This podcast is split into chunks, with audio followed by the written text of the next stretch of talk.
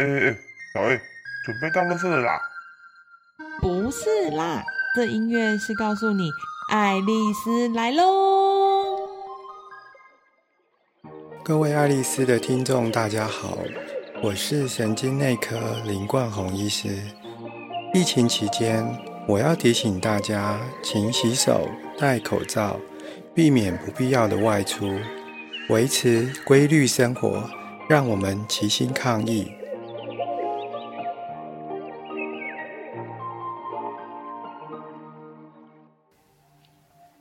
失智照顾者信箱第十六集：有品质的失智晚年。Hello，各位听众，大家好，我是小 A，欢迎收听这一集的《爱丽丝来喽》。今天我要跟大家分享我一个实际照顾的例子，而这个例子也是我第一个实际帮助到一个失智患者做到有品质的晚年。他终其一生，除了失智的这些年忘东忘西，但他到生命的最后一刻，都是自己照顾自己的。我很想跟大家分享。李奶奶九十二岁，八年前我刚走入社区，用极早期失智量表，也就是所谓的 AD 八，来找出极早期失智的患者。那天是星期六。我在更新文教会馆遇到了儿子推着轮椅来的奶奶。他因为脊椎压迫，儿子怕他出门跌倒，所以推着轮椅。测验的结果呢？奶奶需要转介到医院做进一步的失智症评估。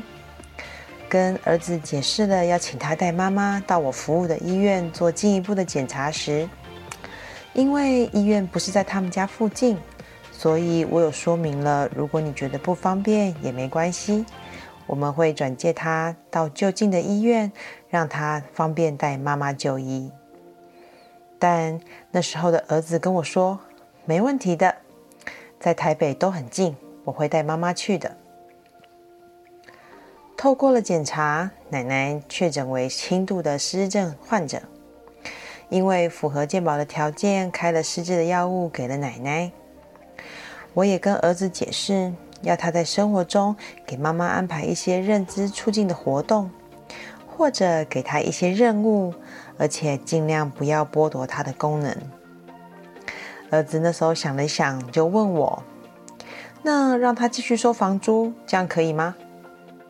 并且说道：“啊，我妈妈确实很多事情都会重复的问，但是收房租这件事情呢，只要时间一到，就是不会忘记。”不然我就让他继续收房租，这样可以吗？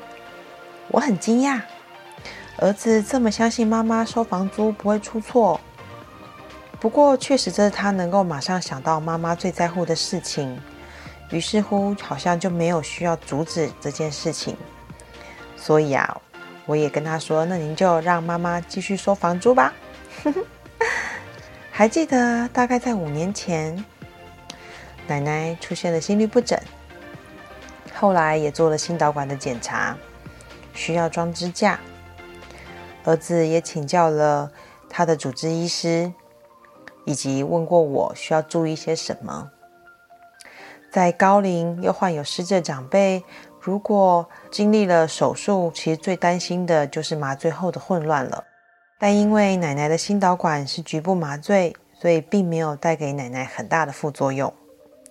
导致奶奶的心脏问题改善后，就开始会爬上爬下的，想要修理家里坏掉的东西。这常常让每天回家陪妈妈的儿子要上演啊拉扯战呢。不过儿子也很棒，他知道要故意输给妈妈。他知道啊，只要有奶奶安全，不要跌倒就好了。他想做什么，就让他去吧。为了确定妈妈的安全，他在老家妈妈几个固定活动的角落装了摄像机。白天他会陪妈妈，晚上妈妈自己生活的时候，他就有摄像机可以监视着。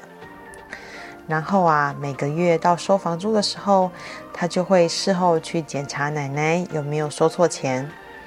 听说他都会多收呢，发现了。他有多收钱的状状况，就会自己去跟房客解释，然后就把费用退给他们，并且做道歉。即使是这样，他也从来没有阻止妈妈收房租。七年来，儿子和妈妈的互动如昔，即使奶奶经历了装支架的治疗，仍然维持着轻度的失智症，并没有恶化。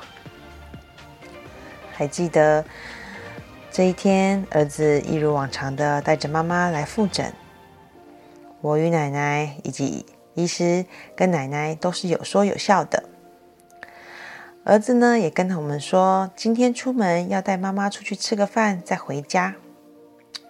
就这样，我们就跟奶奶说再见了。同一天的晚上，到了晚上七点多，我接到儿子的讯息。他告诉我，奶奶出事了。奶奶最后离开的原因是因为脑溢血。她在离开的这一刻，都还自己能够完成洗澡这件事情。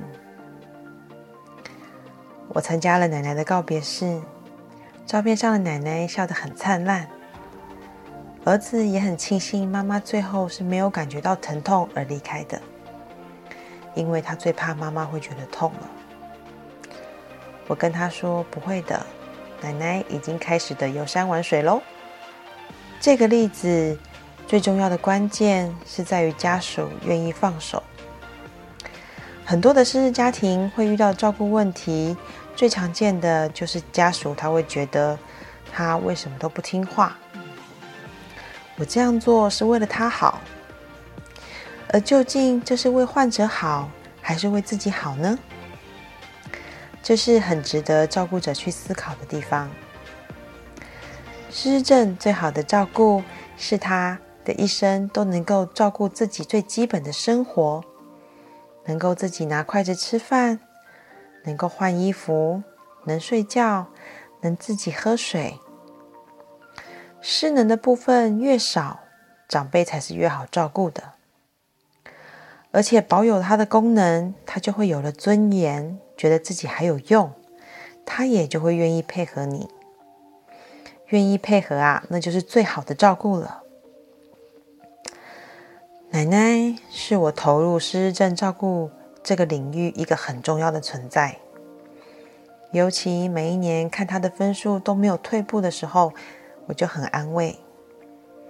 奶奶最后不是因为失智症而为她带来失能而离开。这其实是非常有福报的一件事。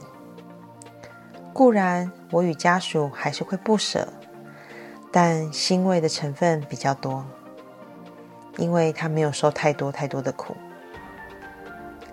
希望听到这一集的失智家庭，愿意再回到生活中去寻找长辈还有什么能力，或者愿意重新给他一个任务，让他能够被训练，被感觉需要。记得哦，失能的部分越少，长辈才是越好照顾的。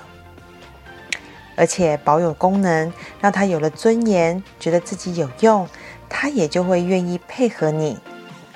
只要愿意配合，那就是最好的照顾喽。感谢大家这一集的收听，爱丽丝来喽，我们下次见，拜拜。